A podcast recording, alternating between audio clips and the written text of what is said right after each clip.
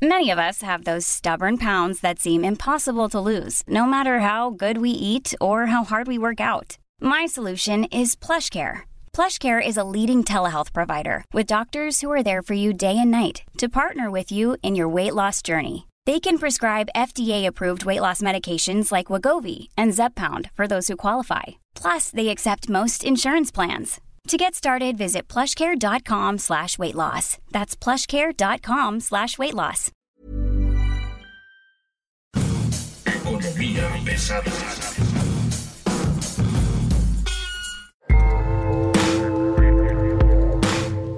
Señoras señores, bienvenidos a Economía Pesada, el marxismo desde tu iPhone, tu Android, tu Samsung. Esto es Economía Pesada, mi nombre es Luis Carriles, arroba Luis Carrujos, y como siempre es un gusto que estén con nosotros. Hoy, hoy tenemos en la línea a nada más y nada menos que Andrés Pascoe, director editorial de Cuestionen, y a Gabriel Pérez Osorio, un viejo conocido de este podcast, también jefe de redacción de Cuestione. ¿Cómo están muchachos?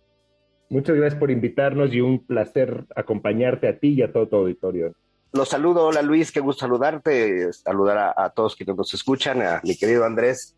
Pues mira, hay una cosa que platicaba yo con Gabriel, era el tema de las cortinas de humo que tú hemos visto, te has vuelto un especialista, ¿no? Estas cortinas de humo económicas, estos datos duros que salen pero no salen, y bueno, pues este, el último dato duro tiene que ver con el comercio con Estados Unidos, con la tasa de interés, con la inflación. ¿Cuál es la perspectiva? ¿Con qué nos va a salir? ¿Cuál es la narrativa que quiere ganar el gobierno ahora con los resultados que estamos viendo?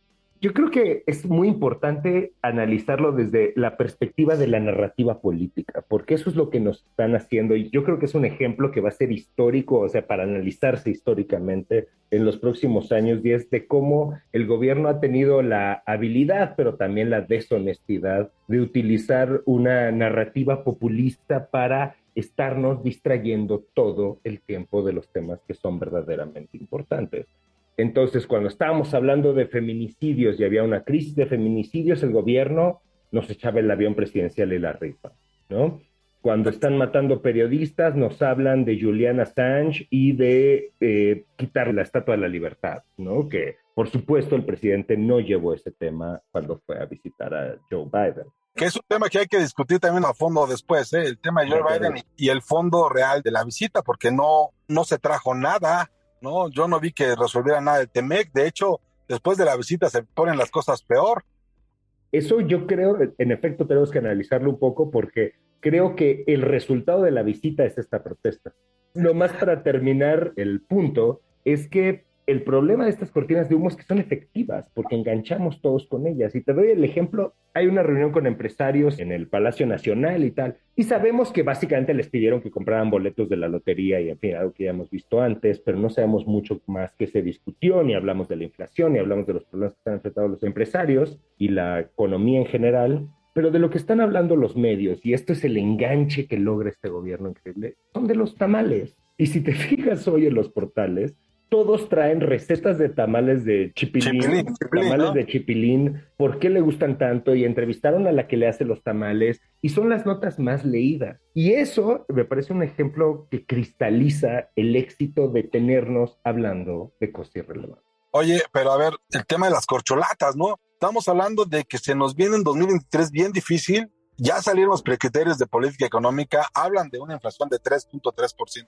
para el año que entra, hablan de un precio del petróleo de 60 dólares cuando las organizaciones internacionales, las corredurías, hablan de un precio de 100, 110. Aquí dicen que van a ser 60. En un año electoral están las corcholatas sueltas, están probablemente un crecimiento de 2% en el mejor de los casos del año que entra, en el mucho mejor de los casos. Este año con 1.2, 1.5, 1 tal vez lo tengamos que enfrentar. Y salen las corcholatas por todos lados, ya Dan Augusto hablando del INE. Y la pregunta es, ¿va a alcanzar esta, esta cortina de humo que se está tendiendo para tapar los malos resultados? A mí hay una cosa que me llama mucho la atención en todo lo que dices, Luis. Efectivamente, tenemos una carrera presidencial ultra adelantada, como no la habíamos visto en mucho tiempo, y tenemos una serie de factores ah, subyacentes en la economía, en la sociedad, este, los precios de los, de los productos básicos creciendo, la gente preocupada más por la viruela del mono que por los tamales de chipilín. En fin, y al mismo tiempo tenemos cosas que van pasando en el gobierno que también eh, platicamos Andrés y yo hace poco. En general, cómo no está funcionando eh, el tema de Compranet en este momento en el gobierno y lo que podría estar escondiendo el manejo que hace de la información, cómo lo manejan y cómo efectivamente, como bien dice eh, Andrés, estamos hablando hoy de la cena con los empresarios o de la rifa de los lotes o de los tamales de chipilín y nadie está hablando de qué pasa con Compranet. ¿Por qué nadie está hablando de lo que pasa con Compranet? Compranet, hay que recordarles, una plataforma de los neoliberales que ganó premios internacionales por la transparencia que. Y hasta donde sabemos, la plataforma tuvo un problema fuerte porque la gente se puso a preguntarle a Compranet, oye, ¿qué onda con este contrato? Y hubo mucha presión para que saliera y empezó a haber fallas. Esa es la explicación, digamos, entre lógica y más o menos que te han dado a entender en el gobierno, dice, no, ya va a estar en 15 días, pero si es una bronca duela, o sea, la transparencia, la rendición de cuentas, el uso del dinero, pues sí es importante, ¿no? Es absolutamente crucial, pero en efecto, lo que pasa es que como sociedad tendemos a evadir los temas complejos y nos enganchamos con los temas sencillos, porque somos básicamente pues gente simple y la cosa simple nos engancha, ¿no? Y entonces en ese sentido es muy efectiva la, la narrativa dejamos de hablar de la violencia desbocada, hemos tenido que ponernos a investigar para entenderlo mejor. Y a nadie le interesa porque nadie entiende cómo les impacta en sus propias vidas, pero les súper impacta porque están gastando su lana en veto a saber qué mientras está caída la plataforma. Y de lo que sabemos de las investigaciones que hemos hecho en cuestión, realmente adentro hay un desastre monumental hay mafias involucradas que han estado alterando los registros, que han estado cambiando cosas para beneficiar a unos y a otros no. Y eh, finalmente lo que tenemos es una especie de guerrilla entre dos distintos grupos que querían controlar esa plataforma. Pero independientemente de que eso logremos confirmarlo, lo que sabemos es la caída de Compranet habla de un gobierno que fue incapaz de darle mantenimiento, porque no había pasado en 26 años. Y 26 años de que esto funcionó con sus debilidades y con sus necesidades de modernización y lo que quieras, pero funcionaba y medio sabíamos, por eso supimos del Gate de Fox y otras muchos, muchos escándalos. Desde pero la estafa maestra, no, no, no lo habíamos sabido. La estafa maestra te verificó ahí casi todo. Exactamente. Pero ojo, que el INAI también anda con un montón de broncas. ¿eh? La página del INAI la cambiaron hace poco tiempo y desde entonces está fallando todo el tiempo, se cae, no funciona. Hemos estado nosotros enfrentando muchísimos problemas con la página del INAI. Entonces, lo que estamos es en un proceso de creciente opacidad y mientras, pues, ¿de qué estamos hablando? De la cena en Palacio. De, los tamalitos. Y estamos hablando de las corcholatas, que en efecto yo creo que este es un distractor súper efectivo, ¿no? Porque entonces Adán Augusto va no sé dónde y Sheinbaum dice no sé qué y Ebrard dice no sé qué otra cosa y eso se come el debate público y las cosas realmente importantes pues van quedando fuera. Ahora, en este asunto de las cosas realmente importantes, por ejemplo, las cifras, los datos, el crecimiento, eh, la recesión, ¿qué tan importante es lo que deberíamos ser nosotros en ese sentido? ¿Qué tan importante es que se presenten, digamos, de, de una manera simple y razonable lo que está pasando? Nosotros los periodistas en general y los comunicadores tenemos una grandísima responsabilidad a la hora de tratar de traducirle a la población, uno, lo que es realmente importante y dos, de entender lo que es importante para la sociedad también, porque muchas veces estamos muy desconectados también nosotros, ¿no? El problema es que también en este momento tenemos un gobierno que comunica tan mal y no creo que sea solo por incompetencia, aunque hay algo de eso, ¿Te estás eh, metiendo con Chucho? No, hombre, con Jesús Ramírez, director de comunicación social de presidencia, jamás. No, porque él es muy eficiente, lo ha demostrado. Si estas este, cortinas de humo son provocadas por él, sí es muy bueno.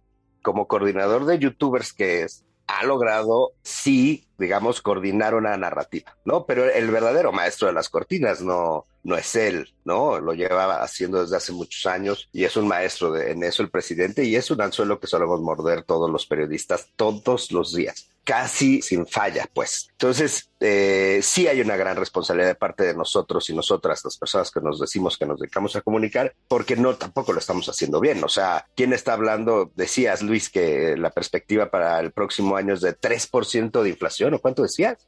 Ajá imposible con si ya traemos ahorita alargando un 7 y cacho y vamos a llegar probablemente arriba del 8, quizás al 9 a finales de año, ¿no? Porque viene la parte en donde más inflación se puede presentar en el año, ¿no? Tú eres el experto. El, el fin de año más pesado. ¿Cómo fregados piensan que puede llegar a tener un 3 el próximo año? Y no hay quien se los esté cuestionando, lo sueltan, lo dicen, va a llegar el paquete económico con un número parecido, no pasa nada. Y nadie se lo cuestiona a nadie.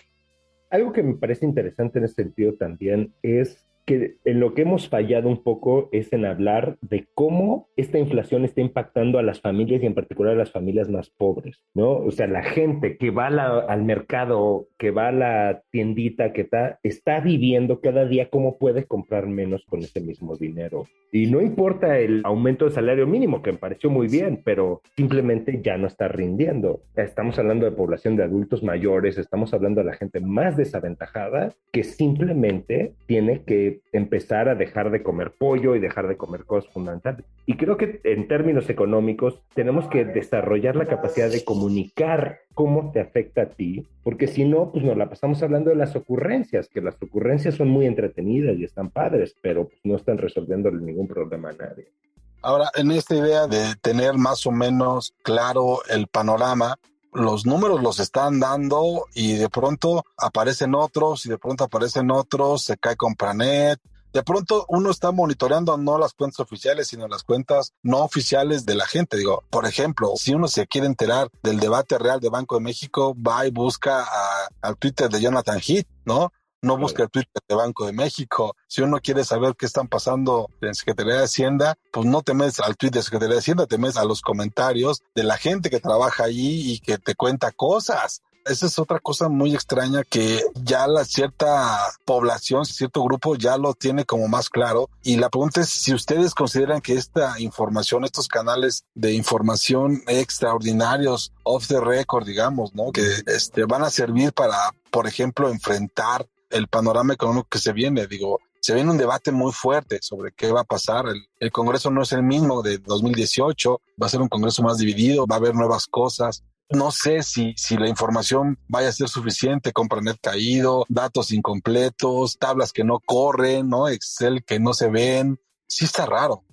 Sin duda lo está y es algo que debería preocuparnos mucho más de lo que nos está preocupando como sociedad porque no solo estamos viviendo uno, o sea, si ya vivíamos en una enorme opacidad en los gobiernos anteriores y ya el tema de transparencia era siempre un desafío, nunca lo habíamos vivido como ahora desde que existen estos sistemas de transparencia, ¿no? Y eso sí tendría que preocuparnos mucho como sociedad, pero además lo que estamos viendo es que los medios estamos enfrentando desafíos inusuales de hostigamiento y estigmatización y ataque y tal, y eso también es otra vez una cortina de humo, porque qué funcional es que cualquiera que te critique es un malvado parte de una conspiración siniestra de algún lado que nadie sabe dónde es, ¿no? Porque lo que estamos recibiendo todo el tiempo es información sesgada o incompleta y eso para la sociedad, en realidad a la larga va a significar un gran daño y yo creo que va a ser difícil recuperarnos de, de esta cultura dialoguista que no es solo mexicana, sino pues, lo vimos con Trump, lo vemos con Bolsonaro, lo hemos visto con Hugo Chávez, o sea, con gobiernos de izquierda y de derecha en, en muchos países del mundo que utilizan el escándalo o el drama o la conspiración como una herramienta de comunicación política que es sumamente efectiva y todos caemos. ¿Cómo le van a explicar ustedes a los millennials, a los seniors, lo que es una crisis? Los jóvenes que hoy tienen entre 25 y 35 años, pues no se han de acordar de la última crisis de 1994, ¿no? No, no ¿Cómo, tiene manera. ¿Cómo se las explicas? Es difícil porque además el ambiente en general es distinto, ¿no? Son chavos que crecieron con canales de comunicación distintos a los que teníamos nosotros y las consecuencias de lo que se viene, pues también van a ser bastante distintas a las que vivimos nosotros en aquel entonces. Creo que lo que vamos a tener que aprender a hacer es a leer nosotros también las señales, ¿no? Y acudir a las fuentes este, más objetivas y más fidedignas posibles a la hora de tratar de informar, porque si no, lo que vamos a estar cayendo un poquito en lo mismo que cae la legión de youtuberos que le aplauden al presidente y que desinforman con la verdad, pues, ¿no? Tenemos que ser cuidadosos de no caer en ese exceso. ¿Cuál exceso? No entiendo el exceso. El de desinformar con la verdad, es decir, con datos reales, dar información falsa, que me parece que es algo que hacen mucho ellos y te convierten en el. Ahora andan hablando del superpeso mexicano y no dicen de dónde viene el superpeso, por qué existe el superpeso. Ah, no, bueno, el superpeso mexicano tiene que ver con el dólar debilísimo, las altas tasas de interés que estamos pagando y aunque digan lo que digan, la estabilidad macroeconómica heredada de los neoliberales Y las toneladas de dinero que llegan de Estados Unidos. Ah, y las remesas como segunda fuente de ingreso más importante del país, ¿no? Que es un tema que se va a empezar a complicar porque pues ya no están fluyendo los recursos también de aquel lado, ¿no?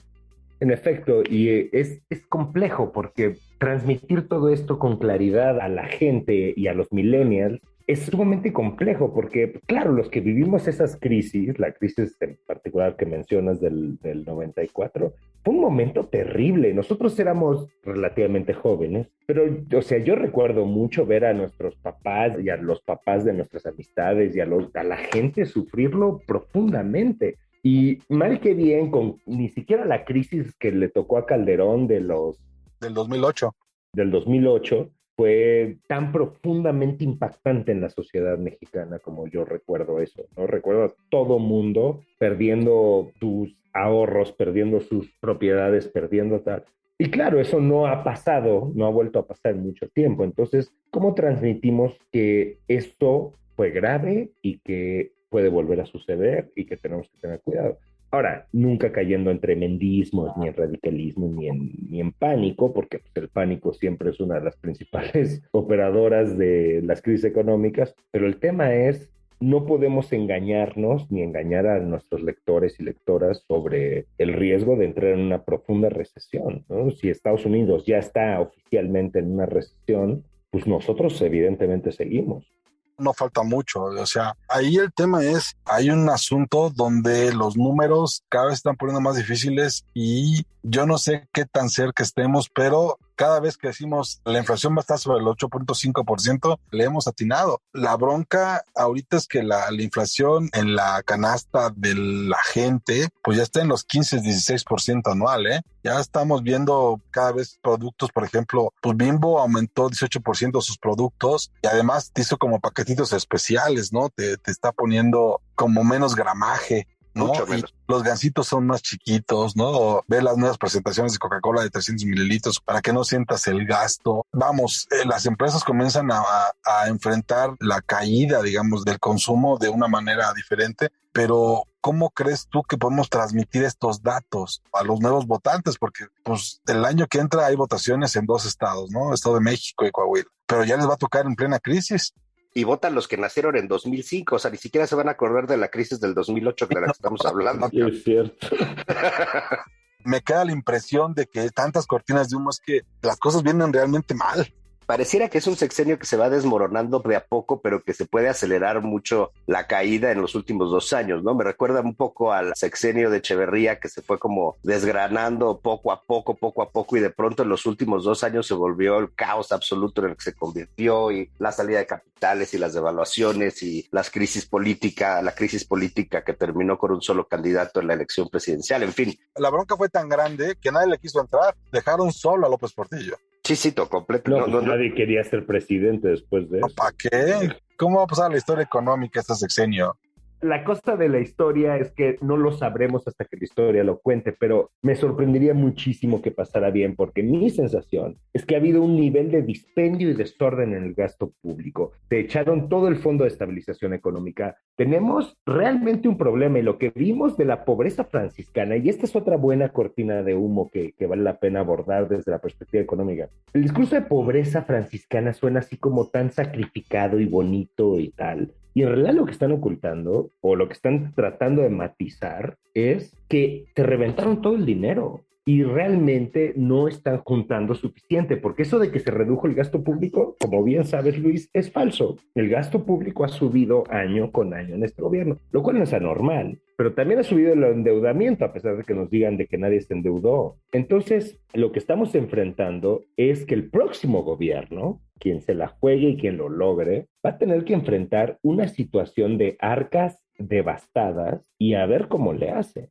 porque va a ser extraordinariamente complejo pobreza franciscana igual a recensión anunciada, ¿no?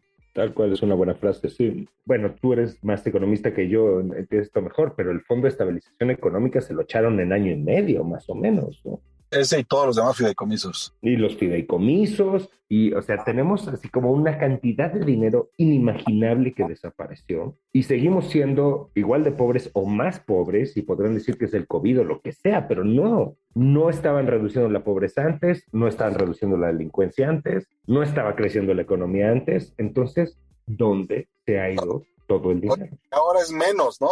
Antes no crecía, ahora menos. No, y además estamos gastando dinero, o el poco dinero que tiene este gobierno, pues se lo está gastando en cosas muy extrañas, pues, ¿no? O sea, vemos que están empecinados en terminar el tren interurbano México-Toluca cuando parece ser uno de esos, este, de esas obras inexplicablemente cara, pero además como relativamente inútil. Eh, vemos que el presidente dijo que la prioridad de lo que queda de su gobierno es construir el tren Maya, ¿no? Y que ahora sí que va a ser lo que van a gastar. Me pregunto qué van a hacer con dos bocas. Concluyeron un aeropuerto pues hasta ahorita bastante inútil porque no tienen ni cómo llegar, ¿no? Entonces, como bien decía Andrés, el gobierno que viene se va a enfrentar a unas arcas pues, relativamente vacías, con pocos métodos de defensa y probablemente, probablemente, pues todavía sumido en una crisis mundial, le va a terminar afectando hasta el superpeso.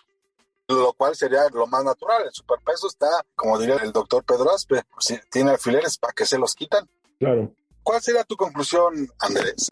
Mi conclusión, aparte de que estamos en serios problemas, pero bueno, cuando no, cuando no lo hemos estado, es que hay un esfuerzo indispensable que tenemos que hacer, tanto como medios, pero también como sociedad, porque la sociedad también tiene que hacerse cargo de las cosas que es dejar de estar concentrados en las ocurrencias y en las frivolidades y en las tonterías que nos avientan cotidianamente, estarse fijando, estarse fijando cómo ir al súper es cada día más caro, cómo ir al mercado es cada día más caro, cómo simplemente resolver las necesidades básicas de nuestros hijitos, hijitas, es cada día más difícil y no, estamos hablando así como debate público, político, de puras frivolidades. Entonces, sí tenemos que comprometernos como ciudadanía mexicana que somos, hacer un, un, esfuerzo por empezar a exigir lo que tenemos que exigir, que es un gobierno que nos diga la verdad y que nos lo diga claramente y nos lo explique. La pandemia, vimos cómo teníamos este vato de Hugo López Gatel diciéndonos idioteces cada vez más radicales y sin embargo ahí sigue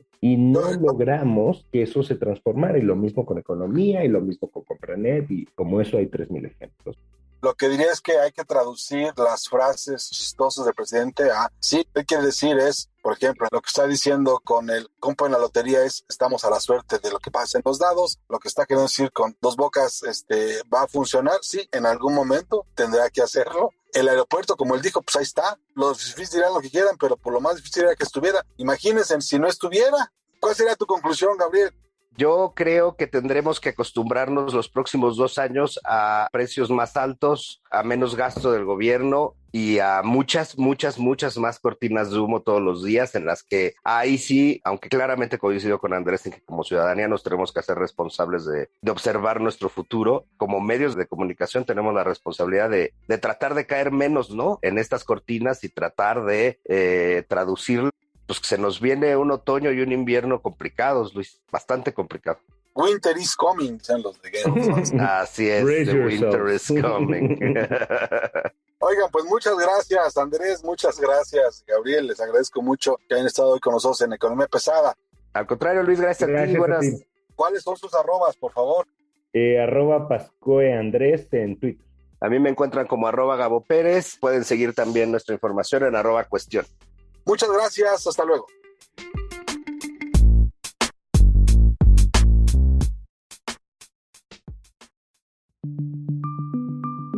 Esta es una producción de la Organización Editorial Mexicana.